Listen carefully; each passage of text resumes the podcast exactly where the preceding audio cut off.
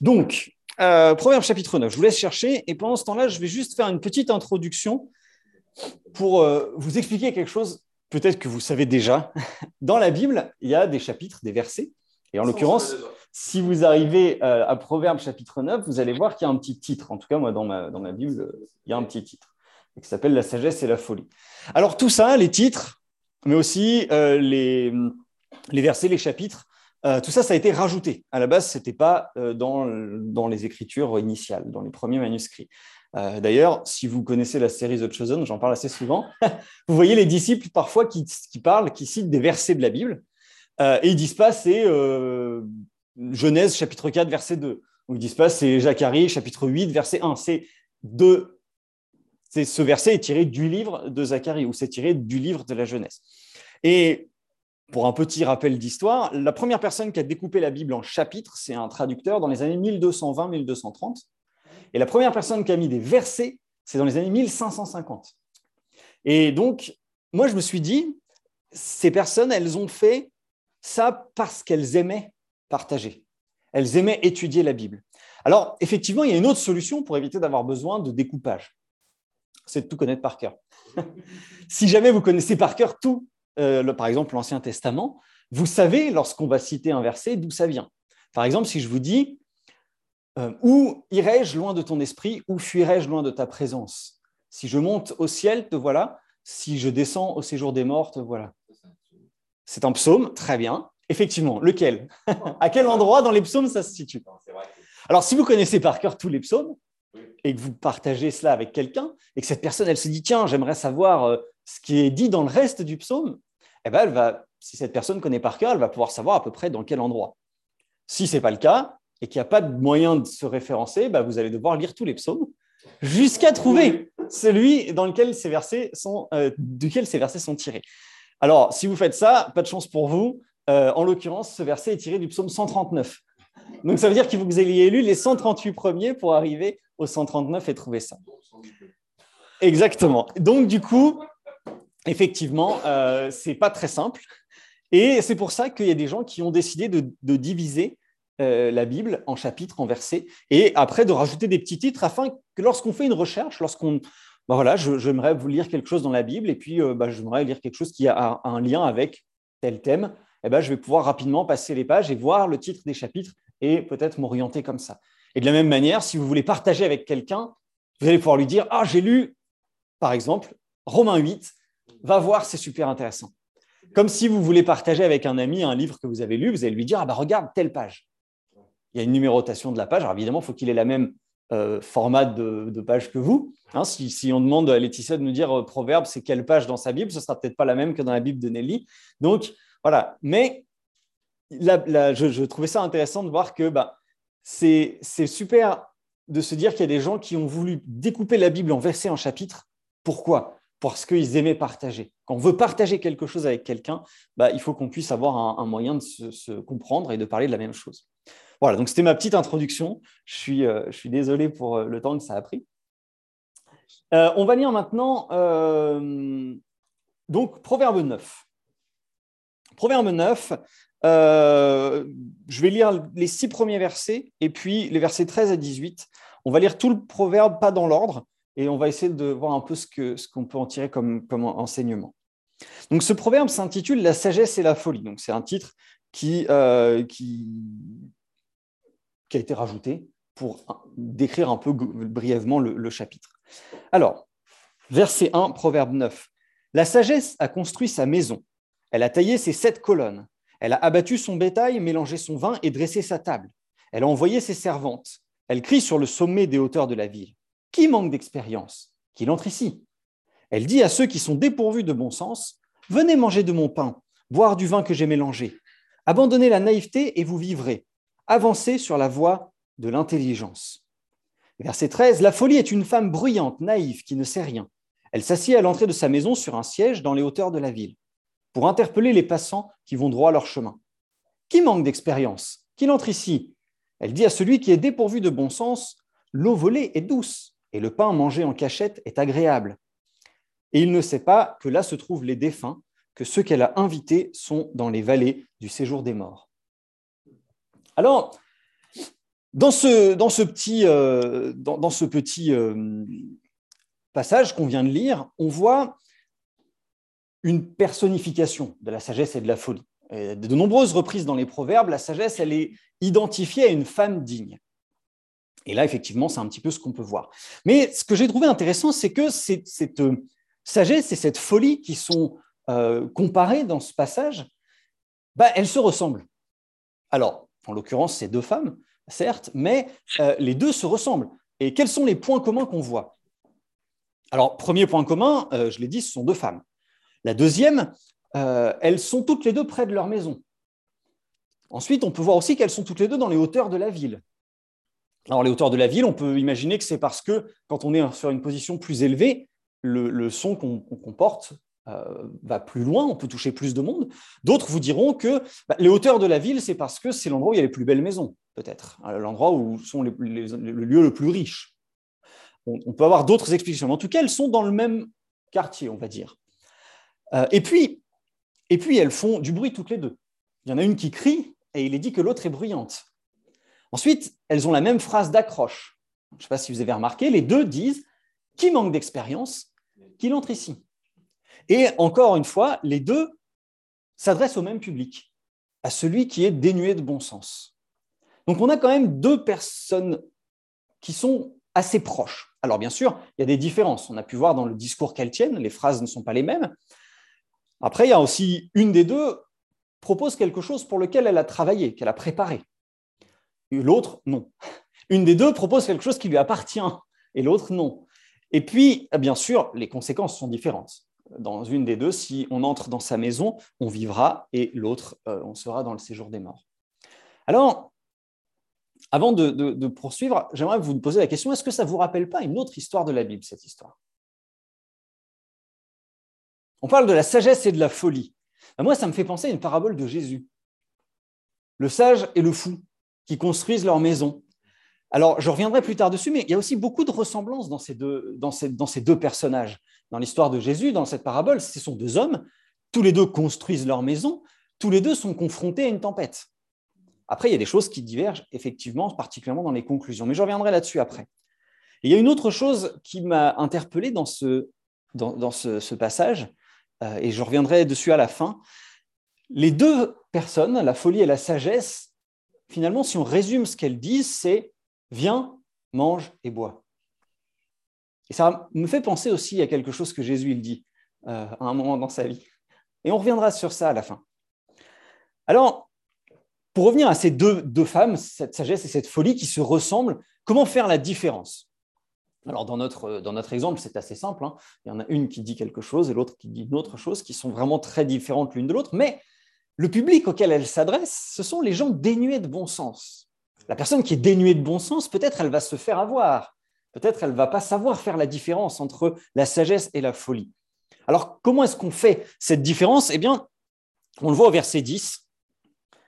Le verset 10 dit, le commencement de la sagesse, c'est la crainte de l'Éternel. La connaissance du Dieu saint, voilà en quoi consiste l'intelligence. Alors là, on voit que ce dont on parle, cette sagesse, ce n'est pas la sagesse humaine. On n'est pas du tout dans quelque chose qui est euh, terrestre, humain, euh, on va dire, euh, de notre nature. On est dans quelque chose qui est vraiment de Dieu, puisque, voilà, l'intelligence, c'est la connaissance du Dieu saint. Alors, dans plein d'endroits dans la Bible, vous pourrez voir que effectivement, la sagesse, c'est pas la sagesse humaine. Et on va lire des passages un peu plus tard, justement, qui nous le montrent euh, de manière plus précise. Mais finalement, est-ce que nous, parfois, on n'est pas dans cette situation de se dire j'aurais dû faire autrement? Ah, je, me suis lancé dans cette dans ce projet, dans cette idée, dans cette réaction, j'ai réagi de telle façon, j'aurais peut-être dû réfléchir un peu plus j'aurais peut-être dû faire de manière différente. Pourquoi? Bah, Parce que on a réagi avec notre nature humaine et on se rend compte que le résultat n'est pas parfait ou alors, euh, disons, discutable. Eh bien, là, on parle d'une autre sagesse, d'une autre folie. Alors, c'est vrai qu'on parle beaucoup de la sagesse, mais la folie aussi, c'est pas la même que la folie de l'homme. On est sur des choses qui ne sont pas terrestres. Alors, qu'est-ce que, euh, qu'est-ce que ça implique? Je vais reprendre la parabole de Jésus. Le sage et le fou dans la parabole de Jésus. Pourquoi est-ce que le fou construit sa maison sur le sable? Eh bien, c'est ce que je pensais. Effectivement, ici, on dit c'est moins difficile. C'est n'est pas dit ça. C'est pas du tout dit ça. Les deux hommes, le sage et le fou, donnent des efforts pour construire une maison. Et il n'est pas marqué que le fou il construit sa maison sur le sable parce que c'est facile. Qu'est-ce que Jésus il dit? Le sage a construit la maison sur le roc. Qu'est-ce que c'est le roc dans la parabole de Jésus? C'est l'enseignement de Jésus. Et le sable, c'est l'enseignement du monde. Ce n'est pas une question de facilité, ce n'est pas une question de hasard, ce n'est pas une question de destin. Le fou, il construit sa maison sur le sable, non pas parce qu'il a été feignant. Il ne construit pas sa maison sur le sable parce que c'est un, un aléa du destin. Il construit la maison sur le sable parce qu'il l'a choisi. Pourquoi? Parce qu'il a rejeté Dieu. Et on va lire juste après les versets 11 et 12 dans, dans ce passage, mais j'aimerais insister sur ce point particulier. La sagesse et la folie, selon Dieu, ce n'est pas la sagesse et la folie selon l'homme. La sagesse de l'homme, c'est de dire, j'ai une connaissance, j'ai acquis par l'expérience des, des, des notions ou, des éléments qui vont m'aider à avancer dans ma vie. C'est ça la sagesse humaine. C'est de dire, voilà, je vais me renseigner auprès de quelqu'un qui a de l'expérience, qui a vécu des choses, pour qu'il me donne des conseils. La sagesse de Dieu, c'est pas ça. On vient de le lire. La sagesse de Dieu, c'est la connaissance de Dieu. Et je ne sais pas si ça vous fait penser peut-être au message que Kaz nous a apporté la semaine dernière. Si je suis confronté à une épreuve et que je ne me suis pas préparé, je ne vais pas réagir de la bonne façon, ou je ne vais pas être prêt, en l'occurrence, si je ne me suis pas préparé, je ne serai pas prêt pour gérer cette épreuve. Si au contraire, je me suis préparé, bah, je vais être prêt. C'est un peu bête ce que je dis, mais je vais avoir plus de facilité à gérer l'épreuve. Je serai dans l'épreuve. Et bien sûr, Kaz, elle ne nous disait pas ça par rapport à une épreuve physique de foot ou de sport ou de ce que vous voulez. Non, elle disait sur le plan spirituel. Si dans ma vie, je passe du temps à lire la Bible, à prier, à passer du temps avec Dieu, lorsque l'épreuve viendra, je serai prêt à l'affronter. Parce que j'aurai pris le temps de me préparer. Eh bien, c'est la même chose avec la sagesse et la folie. Si je prends du temps pour apprendre qui est Dieu, ce qu'il dit, ce qu'il pense, ce qu'il veut, alors je serai sage selon lui. C'est comme ça d'ailleurs qu'on différencie les deux dans notre passage. L'une d'elles dit, viens, entre dans ma maison et mange le repas que j'ai préparé. L'autre dit, viens et mangeons quelque chose qui ne nous appartient pas. Si on connaît un minimum la Bible, on sait que dans les dix commandements, Dieu dit, tu ne voleras pas. Et donc on sait que le fait d'aller dans cette maison où on a volé quelque chose, c'est mal. Ce n'est pas une sagesse humaine. Lorsque dans la Bible, à de nombreuses reprises, il est question de la sagesse, peut-être pas partout, mais dans la plupart des cas, c'est la connaissance de Dieu.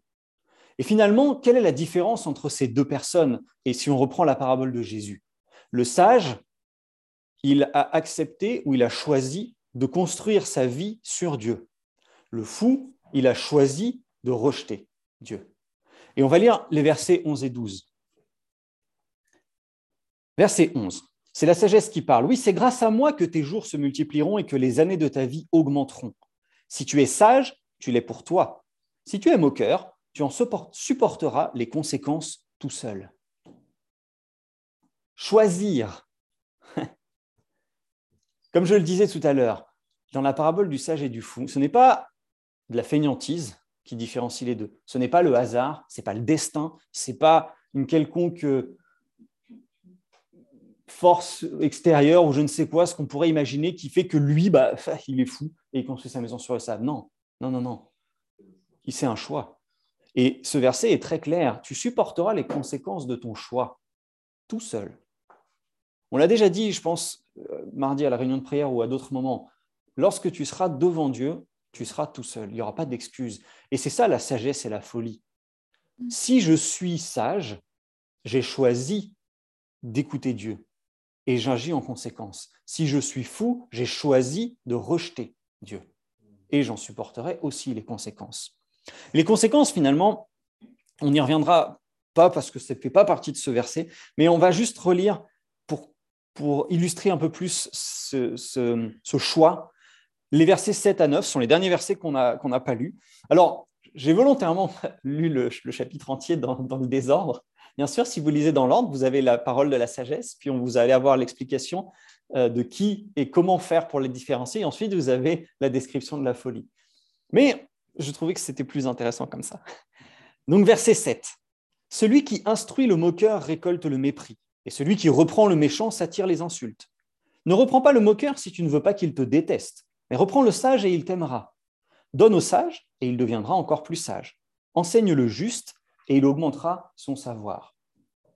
Si je résume ces trois versets, non pas à la sagesse du monde, mais à la sagesse de Dieu, ce qui est écrit, c'est que ça ne sert à rien d'essayer de convaincre celui qui a rejeté Dieu.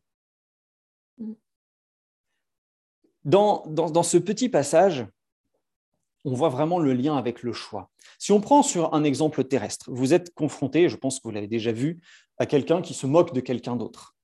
Si vous intervenez, vous savez qu'il y a beaucoup de chances pour que la moquerie se détourne de la personne vers qui c'était tournée pour aller vers vous ou du moins que la personne s'en prenne à vous par la suite. De la même manière, si vous vous êtes confronté, que ce soit dans votre famille, dans un collègue de travail, un ami, que cette personne vous raconte, à vous ou autour de vous, euh, une situation de conflit dans sa famille, vous savez que le conflit ne pourra se régler que s'il y a le pardon. À un moment ou à un autre, quelle que soit la situation, quel que soit... Voilà, il faudra un moment ou un autre qu'il y ait le pardon pour que le conflit se règle complètement, ce qui est finalement assez logique. Si c'est un ami très très proche, un collègue de travail très proche, quelqu'un avec qui vous entretenez des relations euh, fortes, vous pourrez lui expliquer qu'il va falloir un moment ou un autre pardonner. Si c'est quelqu'un de proche, peut-être qu'il vous écoutera et vous dira Moi, je ne suis pas capable de pardonner, ou jamais je ne pourrai lui pardonner. Si par contre c'est quelqu'un que vous côtoyez peu, vous risquez de vous attirer sa colère, son animosité. Euh, il peut très bien vous dire Mais de toute façon, tu ne connais rien, tu ne sais pas quelle est cette situation et la réaction va être violente. C'est ce que dit ce verset finalement. Celui qui rejette Dieu n'acceptera pas qu'on vienne le voir, non pas avec des conseils du monde, mais avec la sagesse de Dieu. Celui qui accepte Dieu, en contraire, un frère dans la, foi, quelqu'un qui, qui, a un cœur pour Dieu, s'il fait une erreur et que vous allez le voir, s'il a vraiment un cœur pour Dieu, il sera content d'être repris. Peut-être pas sur le moment, il se sentira peut-être mal à l'aise, peut-être que ce sera difficile, mais il sera a posteriori au moins content d'avoir été repris parce qu'il aime Dieu. Et qu'un frère vient le voir en lui disant Attention, voilà ce que la Bible dit. Tandis que si vous vous adressez à quelqu'un qui a rejeté Dieu, il n'acceptera pas. C'est vraiment une question de choix et c'est vraiment, comme je le disais, la sagesse et la folie dans ce passage, mais dans quasiment toute la Bible, ce n'est pas la sagesse de l'homme, ce n'est pas de l'expérience, ce n'est pas des conseils, c'est la connaissance de Dieu. C'est quelque chose de très différent. Et on va lire deux passages dans la Bible, dans le Nouveau Testament, pardon, euh, pour l'instant c'était déjà dans la Bible, euh, dans 1 Corinthiens au chapitre 2 et au verset 4. Je vais lire euh, quelques versets, puis ensuite on ira dans 1 Pierre. Donc 1 Corinthiens 2, verset 4. Ma parole et ma prédication ne reposaient pas sur les discours persuasifs de la sagesse humaine, mais sur une démonstration d'esprit et de puissance, afin que votre foi soit fondée non sur la sagesse des hommes, mais sur la puissance de Dieu. juste, je fais une pause, c'est Paul qui parle. C'est pourtant bien une sagesse que nous enseignons parmi les hommes mûrs, mais une sagesse qui n'est pas de ce temps, ni des chefs de ce temps qui sont voués à la destruction. Non, nous annonçons la sagesse de Dieu, mystérieuse et cachée celle que Dieu, avant tous les temps, avait préparée d'avance pour notre gloire. Cette sagesse, aucun des chefs de ce temps ne l'a connue, car s'il l'avait connue, il n'aurait pas crucifié le Seigneur de la gloire.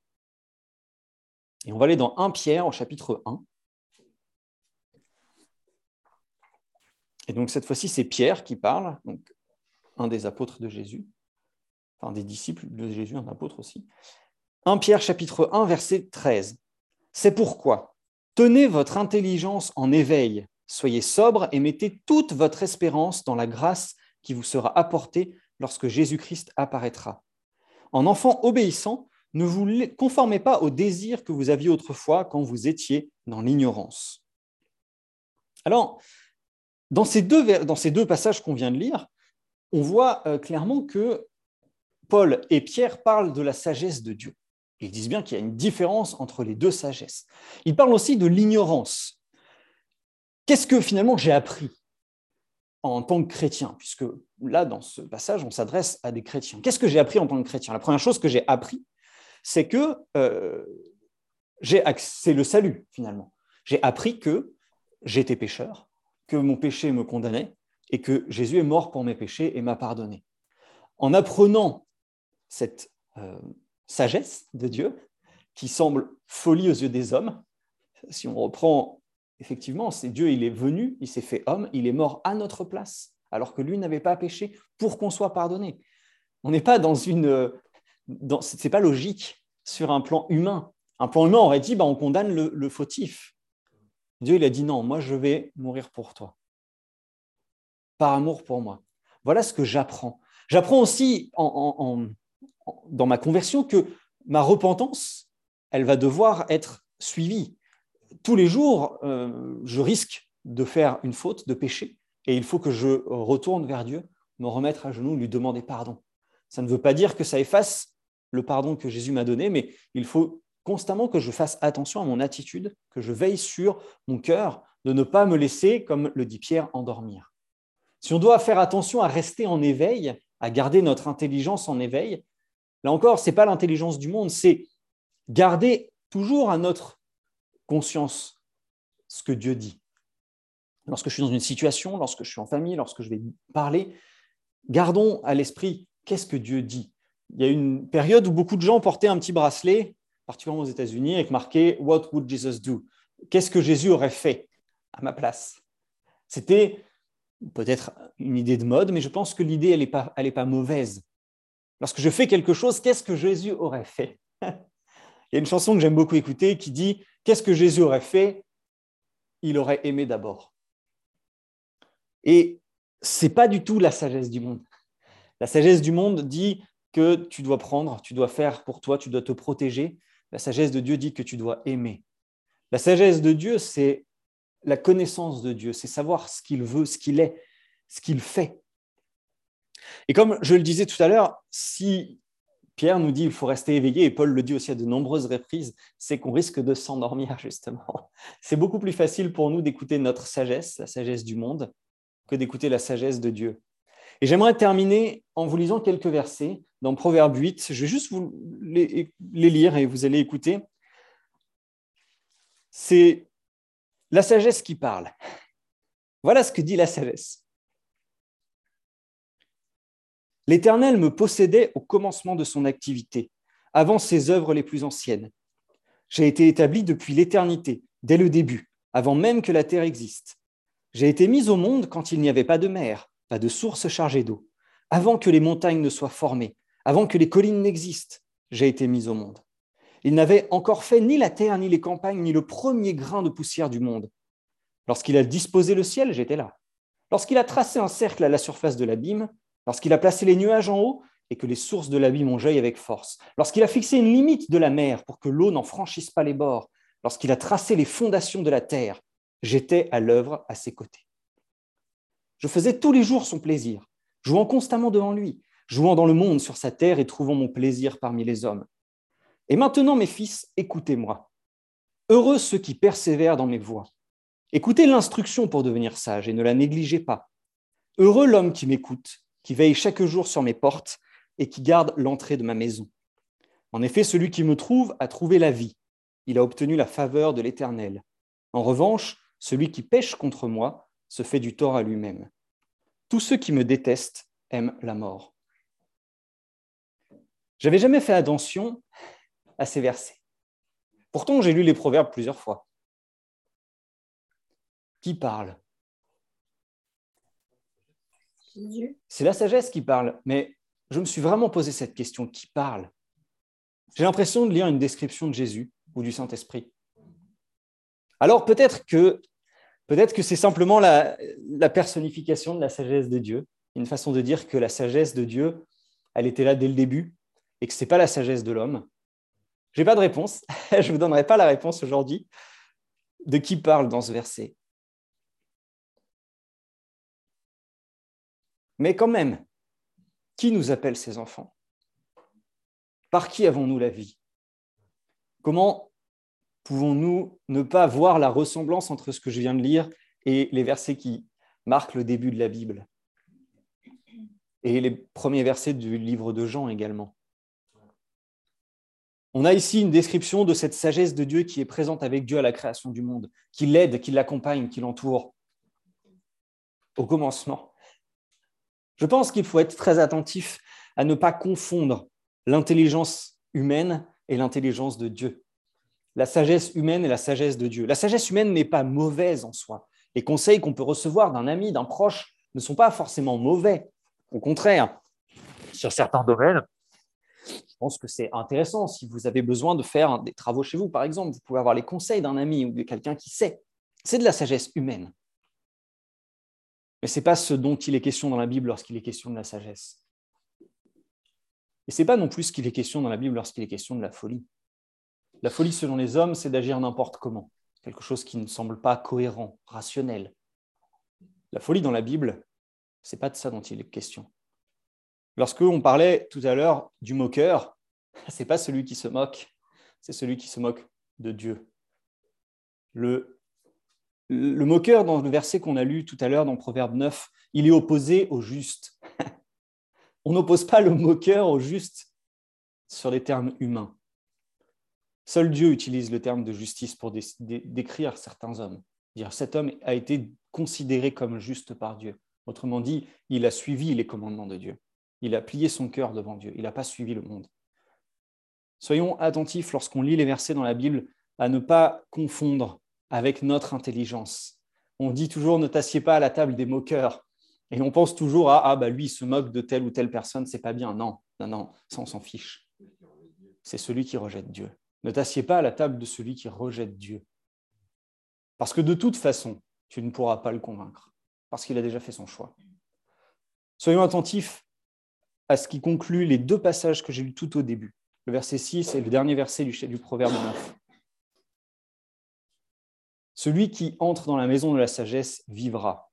Celui qui entre dans la maison de la folie sera dans la vallée du séjour des morts. Soyons attentifs à cette sagesse de Dieu. La sagesse de Dieu, c'est la connaissance. Et je vous renverrai encore une fois vers le message que Kaz nous a partagé la semaine dernière. Pour connaître Dieu, il faut se préparer, il faut lire la Bible, il faut prier, il faut l'écouter. Nous ne négligeons pas euh, cette euh, part ô combien importante de notre vie. Il ne faut pas être simplement obnubilé par notre santé physique, notre santé alimentaire, sportive, de sommeil. C'est important, mais la santé spirituelle l'est tout autant. Soyons attentifs à notre santé spirituelle et attentifs à la sagesse de Dieu, à la connaissance de Dieu. Voilà. Bon dimanche à vous.